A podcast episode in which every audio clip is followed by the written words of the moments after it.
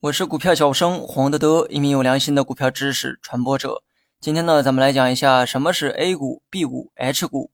A 股呢，是我们每天啊都挂在嘴边的名词，但我估计呢，很多人也不知道 A 股的具体解释，只知道 A 股呢就代表中国股市，更别谈 B 股和 H 股了。所谓的 A、B、H 股，并非股票本身有啥区别，它跟我们之前讲的普通股、优先股啊不是一类性质。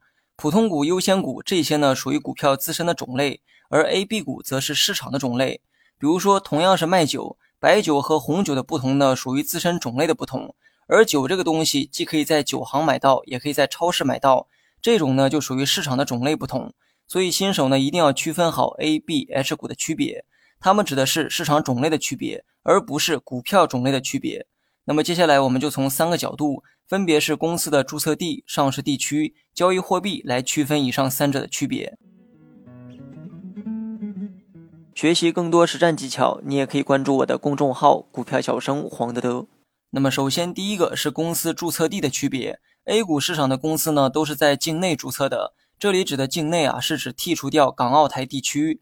B 股、H 股市场的公司呢，也是在境内注册的。换言之，三个市场的上市公司啊，都是在境内注册的公司。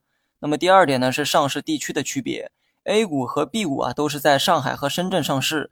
换言之呢，A、B 股对应的交易所都是上海和深圳交易所，而 H 股呢是在香港上市，所以 H 股啊也叫做港股，对应的交易所呢是联交所。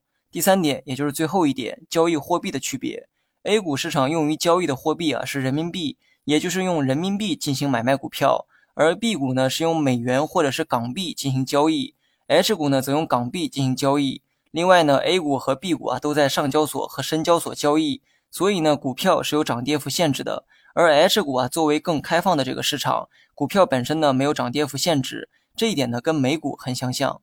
好了，本期节目就到这里，详细内容你也可以在节目下方查看文字稿件。